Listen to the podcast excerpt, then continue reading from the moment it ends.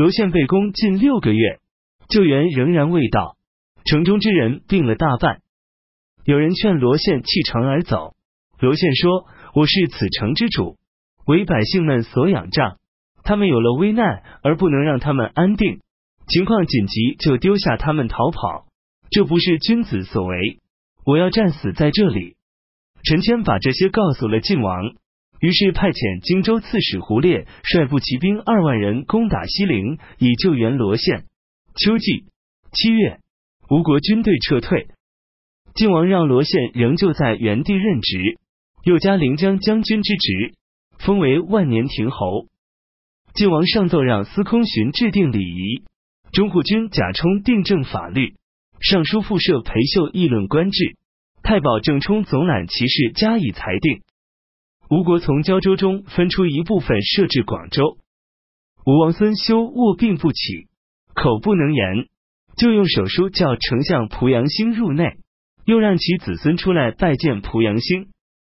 孙休拉着濮阳兴的手臂，手指着孙托付给他。癸未二十五日，吴王孙休去世，是为景帝。群臣尊朱皇后为皇太后。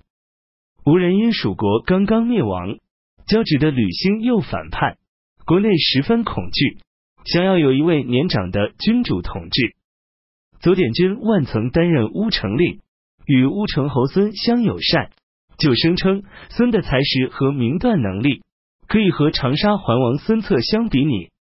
同时，他又十分好学，尊奉法度。他屡次对丞相濮阳兴和左将军张布说这些话。濮阳兴和张布又劝说朱太后，想要立孙为君。朱后说：“我是个寡妇，怎能考虑国家的大事？只要吴国不遭陨灭。”宗庙有所依赖就可以了。于是就迎立孙，改年号为元兴，实行大赦。八月庚寅初三，任命中福军司马炎辅佐相国事宜。当初钟会伐汉之时，辛宪英对她丈夫的侄子杨护说：“钟会做事恣意放纵，这不是长久的处于臣下地位的做法。我恐怕他有其他的想法。”钟会请求让他儿子郎中阳为参军，辛宪英忧虑的说：“以前我为国家担忧，今日大难降临我家了。”杨坚决向晋王请求不担任参军，但晋王不答应。辛宪英对杨说：“你去吧，但要警惕小心，在军队之中可以行得通的，只有人数二字。”结果杨竟然安全的返回。癸巳初六。诏命阴阳曾劝谏钟会不要反叛，而赐爵关内侯。九月戊午初一，任命司马炎为辅军大将军。辛未十四日，诏令任命吕兴为安南将军，都督胶州诸军事。任命南中监军霍毅兼任胶州刺史，可以按照便利条件选用官吏。霍毅上表推荐建宁人篡谷为交趾太守，派他率领衙门将董源。毛炯、孟干、孟聪、篡能、李松、王肃等人领兵去帮助吕兴，还未到达，吕兴就被他的公曹李统所杀。吴王贬朱太后为景皇后，支持父亲孙和为文皇帝，又尊母亲何氏为皇太后。冬季十月丁亥初一。诏令任命寿春之战所俘获的吴国相国参军事徐绍为散骑常侍，使曹院森为给事黄门侍郎，让他们出使吴国。他们的家人在魏国的，完全可听任他们相随而去，也不必让他们回来，以此来扩大魏国讲求信义的影响。晋王还因此给吴王写信，小喻祸福的道理。当初晋王娶王素的女儿为妻。生了司马炎和司马攸，把司马攸过继给景王司马师为后。司马攸对父母孝顺，对兄弟友爱，多才多艺，清静平和，为人公正，名望超过司马炎。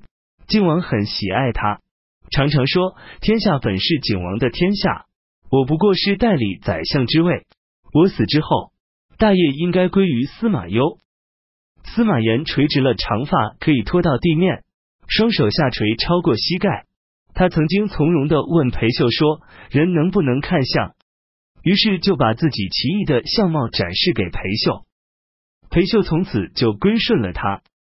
杨与司马炎相友善，就为司马炎出谋划策，观察时政所应减损和补益之处，让司马炎都预先记住，以备晋王询问时回答。晋王想立司马攸为世子，山涛说：“废弃长子而立幼子，违背礼义，不吉祥。”贾充说：“中府君有君主的德性，不可让别人代替。”何曾？裴秀也说：“中府君聪慧过人，神明而威武，有超越世人的奇才，已经享有极高的声望。帝王的仪容就是如此，这本不是人臣的相貌。”晋王因此拿定了主意。丙午二十日，立司马炎为世子。吴王封太子孙和他的三个弟弟为王，立妃子滕氏为皇后。当初吴王即位时，发幽府诏书，体恤市民百姓，打开仓库赈济贫困之人，按条例放出宫女做那些无妻者的配偶，养在御苑中的禽兽也都放归山林。当时人们交口赞誉，称之为民主。而他得志之后，开始变得粗暴骄横，既有很多忌讳，又沉湎于酒色，全国上下大失所望。濮阳兴、张布也暗自后悔不迭。有人向吴王诬陷濮阳兴和张布。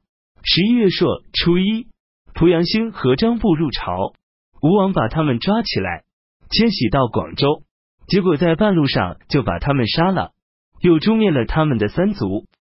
任命皇后的父亲藤木为卫将军、录尚书事。藤木是藤印家族的人。这一年废置了屯田关，